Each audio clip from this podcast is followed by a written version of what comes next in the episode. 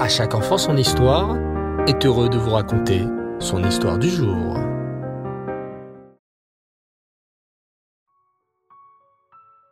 Bonsoir les enfants et Tov, j'espère que vous allez tous bien.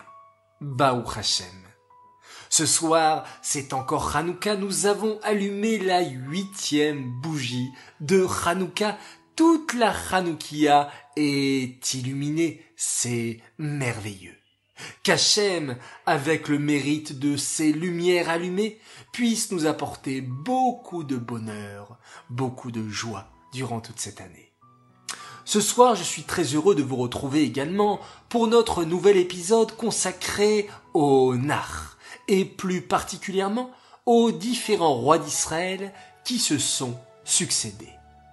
La dernière fois, les enfants, nous avions découvert le personnage du roi Joach. Ce roi, qui étant bébé, fut protégé de la cruelle reine Atalia, en étant caché dans le Kodesh à Kodashim par le Kohen Gadol Yehoyada. Ce même bébé, Joach, devint plus tard le roi d'Israël, et grâce au conseil du Kohen Gadol Yehoyada, il fut un bon roi les premiers temps. Hélas, à la mort du Kohen Gadol Yehoyada, le roi Joach commença à quitter le droit chemin, et, sous le coup de la colère et de l'orgueil, commit de très graves avérotes. Joach laissa un fils qui lui succéda après sa mort. Ce fils s'appelait Amatzia. Amatzia ben Joach. Au début de son règne, Amatzia fut un bon roi. Avant tout, il s'efforça de retrouver ceux qui avaient assassiné son père pour les punir et les condamner à mort. Mais Amatia fut un homme juste. Il ordonna à ses gardes de punir les assassins de son père, mais pas ses enfants. Punissez les tueurs de mon père, ordonna Amatia à ses gardes, mais ne punissez pas leurs enfants. Ils ne sont pas responsables. Amatia montra ainsi qu'il ne cherchait pas à se venger, mais seulement à être juste. Amatia s'efforça également de respecter la Torah et les mitzvot, et de ne pas se prosterner devant des idoles. Hachem était très heureux de l'attitude d'Amatia, et en récompense, Hachem donna la victoire au roi Amatia dans toutes ses guerres. C'est bien simple, chaque fois qu'Amatia partait au combat, lui et son armée revenaient victorieux. Hélas, toutes ces victoires rendirent le roi Amatia très orgueilleux, lui aussi, comme nous allons le voir. Un jour, le roi Amatia partit en guerre contre le roi d'Édom, qui était réputé dans tout le pays pour être un roi très puissant. Et comme toujours, le roi Amatia sortit gagnant de la bataille. En rentrant en Erat Israël, le roi Matzia ne se tenait plus de fierté. Dans son cœur, il se mit à penser. Au fond, si je gagne toutes les guerres, c'est parce que je suis vraiment le plus fort et le plus intelligent. Ce n'est pas Hachem qui me fait réussir dans toutes mes entreprises. C'est seulement parce que je suis un excellent chef d'armée. Bien sûr, les enfants. Ces pensées d'Amatia lui étaient directement inspirées par le Yetzerara. On ne réussit jamais rien sans l'aide d'Hachem.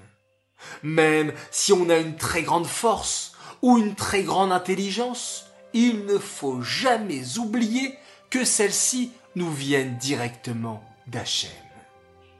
Et c'est ainsi que le roi Matzia commença à se détacher petit à petit de la Torah et des mitzvot, et se mit finalement à se prosterner devant des idoles.